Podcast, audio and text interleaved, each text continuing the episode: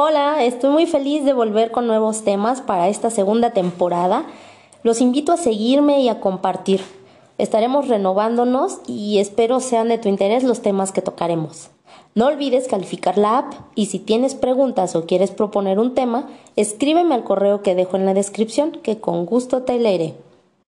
Pues les doy la bienvenida con el tema anedonia, así que comencemos. Vamos a definirla como la incapacidad para experimentar placer con actividades que antes se disfrutaban. Es un síntoma que puede reflejar un trastorno mayor como la depresión o la esquizofrenia y que no está relacionado con el abuso de sustancias. La anedonia puede afectar varios ámbitos de la vida o enfocarse en solo alguno, como lo sería la anedonia social, que es cuando hay poco o nulo interés por relacionarse con los demás y puede llevar a un aislamiento social. Dicho síntoma puede deberse a situaciones o dificultades que se presentan en la vida del individuo y los pensamientos intrusivos que no permiten el disfrute de ciertas actividades.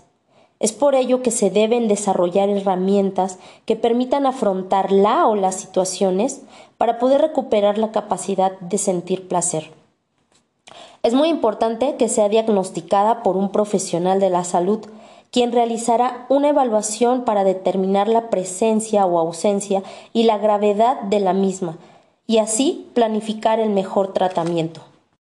Justamente, una herramienta útil para su valoración son las escalas de Chapman, las cuales evalúan la anedonia social y la anedonia física. Sin embargo, deben considerarse otros aspectos como capacidades de afrontamiento, de motivaciones y logros del paciente. Por lo cual, reitero, debe ser evaluada por un profesional, ya que también es probable que exista un problema o trastorno subyacente. Para ser más específicos, imagina que estás comiendo tu comida favorita, ya sea un chocolate o estás bebiendo tu café o tu té, lo que se te venga a la mente. De solo imaginarlo, sientes bienestar, sonríes, salivas, y esto es porque se activa en nuestro cerebro un sistema de recompensa que provoca la liberación de la dopamina, una sustancia química que se encarga de regular las actividades cerebrales pues los últimos hallazgos nos dicen que cuando tienes anedonia, el cerebro se ve privado de la liberación de dopamina.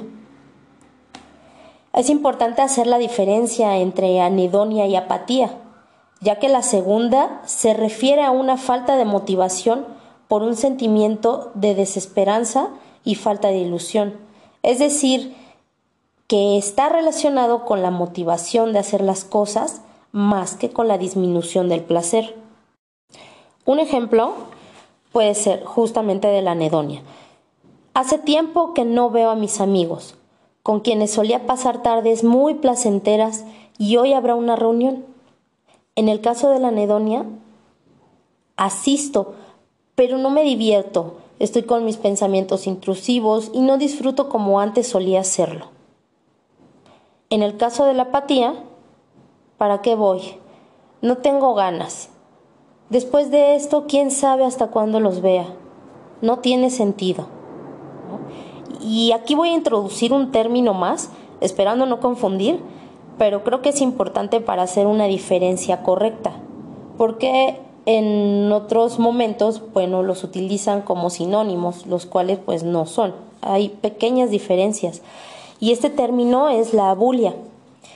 Y en el mismo ejemplo de la reunión, me digo a mí misma, eh, no sé si ir, no tengo voluntad para arreglarme y salir de casa, me cuesta tomar una decisión.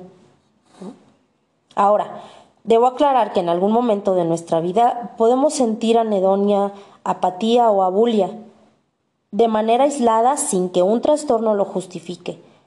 Pero lo que se evaluará para un tratamiento correcto será la duración, la intensidad y la frecuencia del síntoma. Un ejercicio que puedes realizar para afrontar los síntomas de anedonia, apatía o abulia es un ejercicio de activación, donde realices una lista de las cosas que disfrutabas hacer y otra lista de actividades cotidianas. Lo que puedes hacer es elegir algunas actividades que puedas realizar en el día.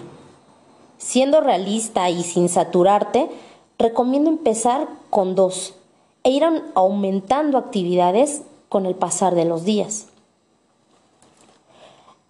Ubica en una escala del 1 al 10 las ganas que te produce realizar la actividad y escríbelo en tu lista antes de comenzar. Una vez realizada la tarea, escribe qué emociones te produjo. Intenta identificar tus emociones antes, durante y después de la actividad.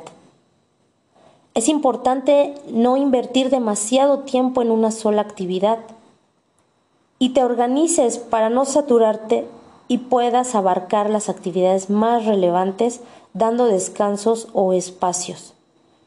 Esta es una manera de activarte.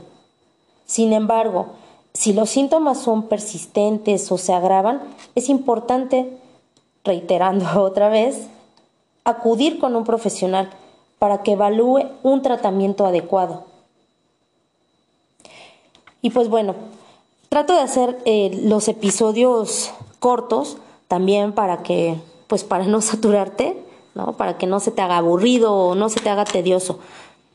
Son episodios cortos que espero que, te sirvan si estás pasando por una situación similar eh, o si incluso si estás llevando algún paciente, eh, tú te dedicas al área de la salud y bueno, por ahí eh, te puede ayudar en algo, pues por eso hacemos estos podcasts de manera breve, eh, corta y dando em, pues ciertos tips para que tú puedas tener herramientas y trabajarlo. Pues bueno, gracias nuevamente por escucharme y nos vemos en el próximo episodio que se titula Terapia Cognitivo-Conductual. Que tengas una excelente semana.